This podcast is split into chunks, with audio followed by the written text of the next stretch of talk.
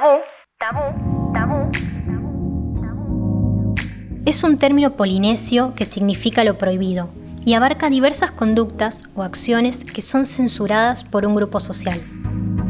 Hay prácticas eróticas milenarias, y rituales relacionados a la satisfacción corporal que se remontan hasta la Edad Media. Entonces, ¿por qué aún sigue siendo complicado hablar sobre nuestra intimidad? En este podcast desnudaremos algunos aspectos de la sexualidad que todavía permanecen ocultos, con experiencias en primera persona y la visión de especialistas. Mi nombre es Guadalupe Norte y esto es Tras el Tabú, un podcast para hablar sin tapujos sobre los mitos y verdades del sexo. El episodio de hoy va a estar cargado de látex, esposas y cadenas porque se lo dedicamos al BDSM.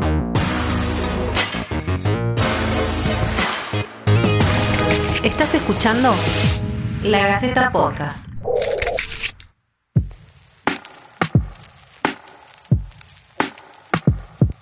Bondage, disciplina, dominación, sumisión, sadismo y masoquismo son las siglas que engloban este tipo de prácticas eróticas, caracterizadas por ceder, de forma consensuada y consciente, el poder dentro del acto sexual.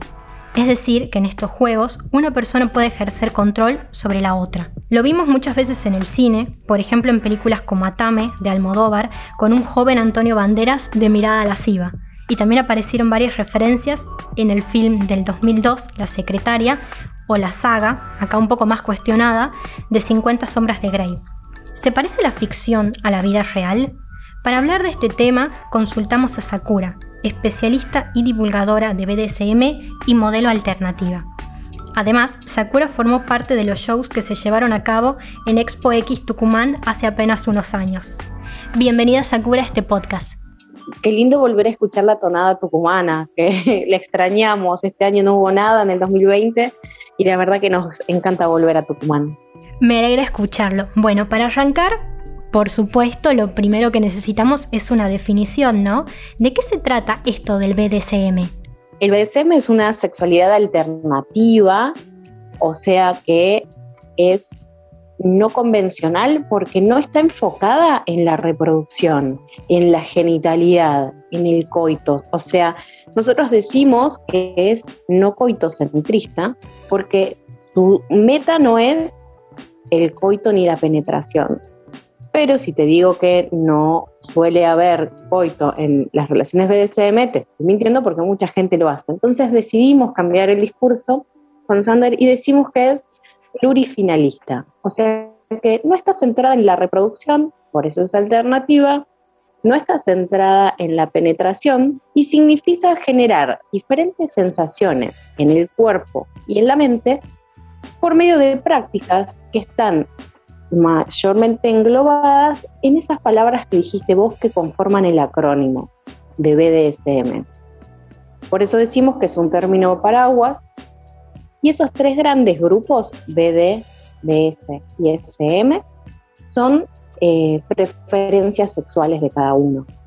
¿sí? Entonces, cada uno acomodará el BDSM, fórmulas, si hay códigos y cosas que, nos, que tienen en común el BDSM y que no pueden faltar, pero cada uno lo hace de acuerdo a lo que cada uno lo erotiza. Eh, si a vos no, no te erotiza el dolor, no tenés por qué ir a la parte de masoquismo. Como dije, el BDSM es generar diferentes sensaciones en el cuerpo y en, el, en la mente con la corporalidad y sensorialidad que tengamos, ¿sí? con las limitaciones que tengamos y con las particularidades eróticas que cada uno tenga.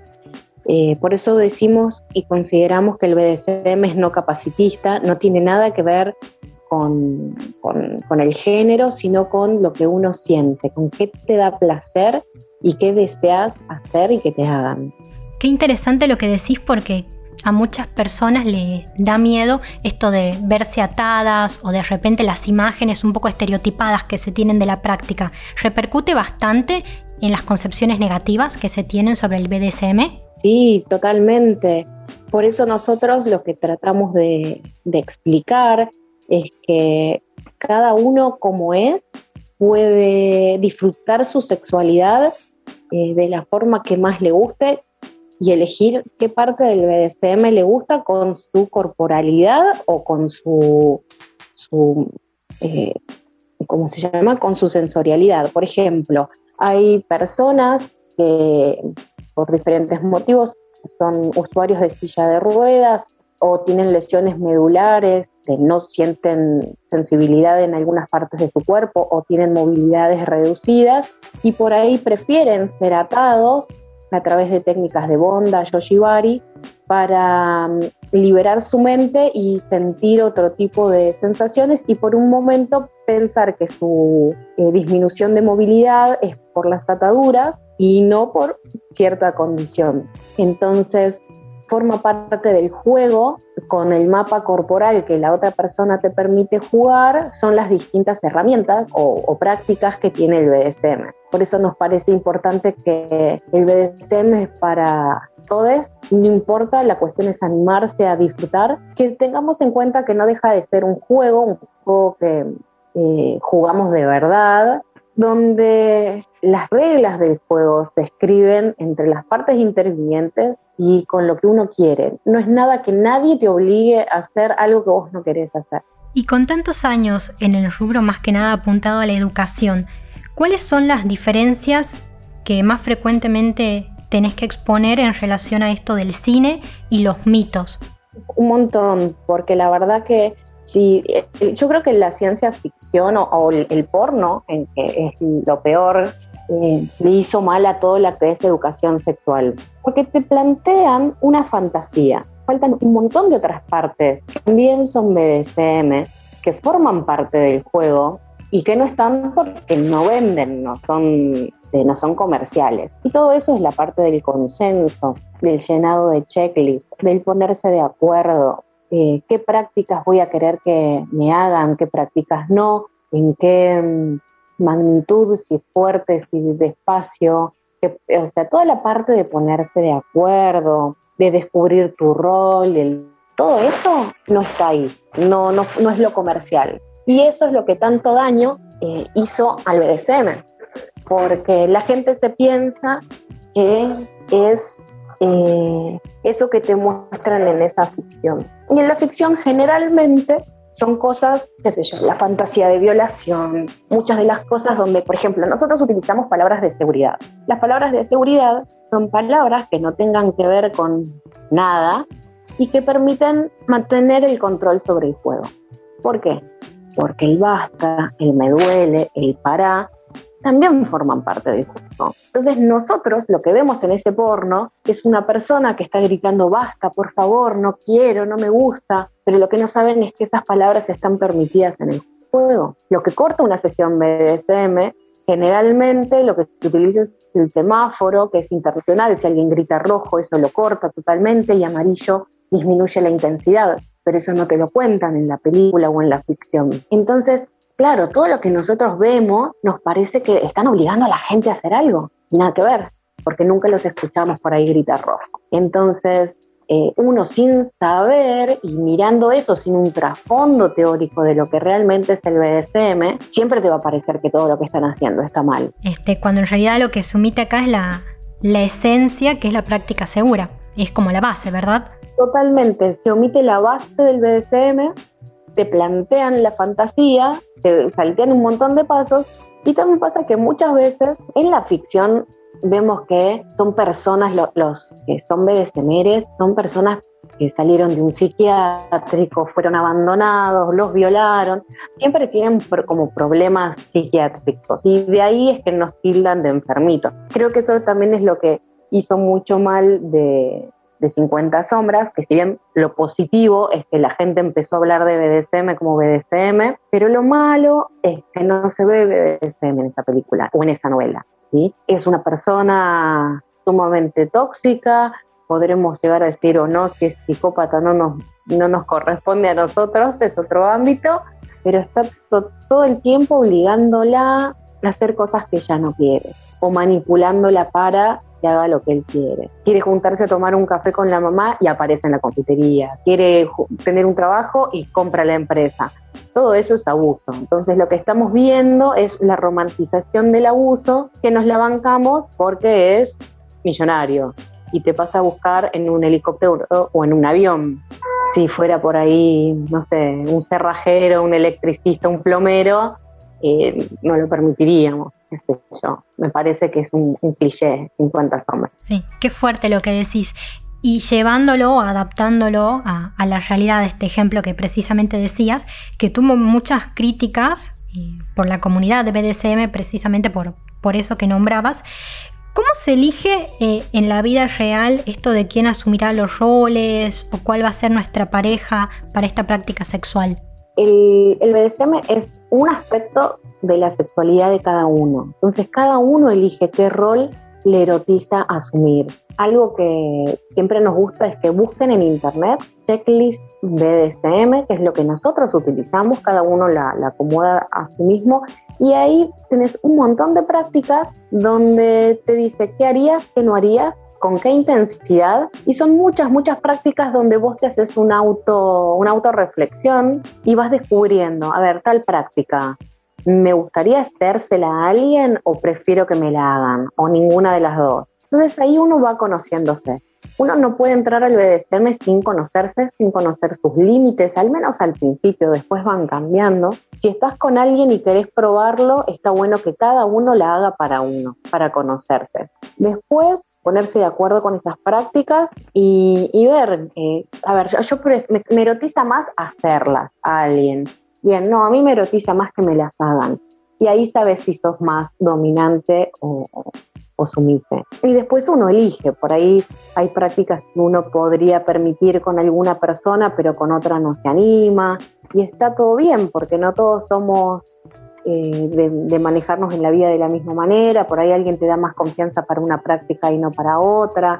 Entonces, entender que es una sexualidad, y bien es un juego de roles donde puedes meter de todo, desde disfraces, depende a qué él querés llevar el juego, pero que se juega de verdad y que las reglas de este juego se hacen entre todas las personas intervinientes. Si todas las partes intervinientes están de acuerdo, eso después lo escriben como un contrato si quieren y ahí tienen las reglas del juego. ¿Qué pasa si hay que hacer tal cosa? Si no lo hago, ¿cuáles son las penalidades? No deja de ser un juego jugado de verdad, porque es texto de lo que estamos hablando, pero con reglas muy, muy fuertes y con códigos importantes, porque romper un código de esos es violación, ¿sí? Cuando uno rompe lo consensuado, es violación, y eso hay que dejarlo claro. Bien, omitir entonces totalmente estas imágenes infructuosas que aparecen en el cine. Una vez que ya asumimos nuestro rol y que nuestro acompañante también lo hizo, ¿cuáles son los elementos más frecuentes que se usan? Porque vemos esto de las velas, las sogas, antifaces. Lo que más se utiliza como restrictores, o sea, elementos para restricción, que sería la parte de bondage, son cuerdas, algunas tiras de tela, tiras de, eh, cuero, esposas, pero la realidad es que podés utilizar eh, todo lo que tengas en tu casa, no hace falta eh, tener un super, una super ferretería, como le decimos nosotros. Siempre que uno no utilice cosas elásticas para restringir el movimiento, por ejemplo, medias de nylon, donde uno hace un nudo y con el movimiento se va ajustando y eso hace que vos pierdas la circulación. Nosotros no queremos que se pierda la circulación de la sangre por una restricción uno lo que quiere es restringir movimiento, no que haya dolor con ese restrictor. Entonces, mientras uno tenga algunos tips o pautas de, las prácticas, puedes utilizar cosas de tu casa para espanquear o dar nalgadas. Con la mano es suficiente, pero si querés llevarlo a otro nivel, tenés un montón de elementos en tu casa. Cucharas de madera, un libro, una paleta de, del pan o las tablas de fiambre para las picadas también sirven. Si uno quiere hacer dolor puntual, tenemos los broches de, la soga para tender la ropa. Eh, podés utilizar una cuchara metida en el freezer para generar este, sensación de frío o con un tenedor como si fueran pinchacitos. Eh, para venderlo, vendar los ojos no necesitas tener una super máscara con, un pañuelo largo o, una bufanda podés vendar los ojos tranquilamente. O sea que lo importante es generar sensaciones. Siempre me parece más, este, por lo menos para empezar, vendar los ojos es como lo, principal. Después uno es como que presta más atención a otros sentidos y, se concentra más. Y si uno tiene por ahí problemitas de autoestima, que le cuesta más entregarse o mostrar su cuerpo, siempre ayuda el vendaje de ojos. Bien, es el hogar puesto al servicio de la creatividad. ¿Y esta práctica, Sakura, también funciona cuando uno está embarazado o hay niños chiquitos en la casa? Sí, porque forma parte, cuando uno le gusta el BDSM, es, tu sexualidad y forma parte de tu vida y eso no cambia de acuerdo al estado fisiológico como en el embarazo o, si tenés niñitos chiquitos. Eh, tu sexualidad te acompaña toda la vida. Y lo bueno que tiene, que como tiene muchos aspectos que no son solamente genitales, vos podés o no adecuar ese BDSM a cada etapa de tu vida. Por ejemplo, si hay prácticas que vos antes no realizabas antes de embarazarte y no es conveniente empezar a probar o innovar durante el embarazo. Es mejor ir por lo seguro y teniendo muchas más precauciones que antes. Por ejemplo, eh, si antes te gustaba hacer un bondage o shibari con ataduras en suspensión, no se recomienda por el riesgo de caída. Si antes usabas vela por ahí de algún nivel de calor más fuerte, como ahora tenés riesgo de quemaduras y vos no podés tomar antibióticos durante el embarazo, tratar de evitar todo lo que pueda salir mal y tengas que tomar antibióticos o, hacer curaciones fuertes. Entonces, nada de cortes, nada de agujas, golpes, bajarlos a lo liviano, nada de golpes en la panza, eso está totalmente prohibido, la zona del abdomen se vuelve un gran rojo. Bien, y pasando a la siguiente etapa familiar, ¿hay que hablar con nuestros hijos por ahí cuando son adolescentes o cuando tienen más noción sobre las diferentes prácticas sexuales, hay que explicarles qué hacemos nosotros o para que entiendan estas prácticas alternativas? Qué buena pregunta, es una pregunta difícil. Yo no soy psicóloga. Si hay algo que aprendí es que no hay que contestar, no hay que ir más allá de lo que ellos preguntan y ir acompañando su crecimiento, ¿no? Sí hicimos, como, como tengo la carrera docente, hicimos ESI para docentes, podemos dar ESI y por ahí nos da un poco de herramientas. Si surgen las dudas, se les explicará, no tengo por qué decirles lo que hago, de los papás, me parece que ellos no tienen por qué saberla, eh, pero si tienen dudas, tengo la obligación de contestarles y darles las herramientas como para, para que puedan ser libres, ¿no? que, sepan que, el sexo eh, es comunicación, que, es confianza, que es placer, que es mutuo, no por ahí como nos enseñaron a nosotros hablarles de riesgos, de peligros, de, protección contra enfermedades. Es más allá de eso, de, anticoncepción eh, o de de embarazos no deseados. Me parece que hay que equilibrarles eh, la responsabilidad y que sepan que también tiene que, ver con placer, que vean la sexualidad como autoconocimiento, creatividad eh, y comunicación a pesar de los riesgos potenciales. Eh, hacer hincapié en el consenso, que esa es la base fundamental del, BDSM. Nosotros no hablamos de consentimiento, porque consentir es tolerar, es aguantar, y ya estamos cansados de ver que la gente por ahí consiente sexo, eh, por ahí sexo oral para no tener sexo, o eh, consciente tener sexo porque si no la pareja lo busca afuera. Muchas veces decimos que sí y realmente no tenemos ganas de decir que sí. Por eso machacamos el tema del consenso, porque en el consenso no solamente decimos que sí, sino que está, metido el concepto de deseo. Yo deseo hacer esto ahora y puedo cambiar de opinión. Eh, el consenso es revocable en cualquier momento. Bien, y para cerrar, Sakura, vos hablaste de la comunicación. En el caso de que queramos intentarlo, ¿cómo se encara nuestra pareja para probar BDSM?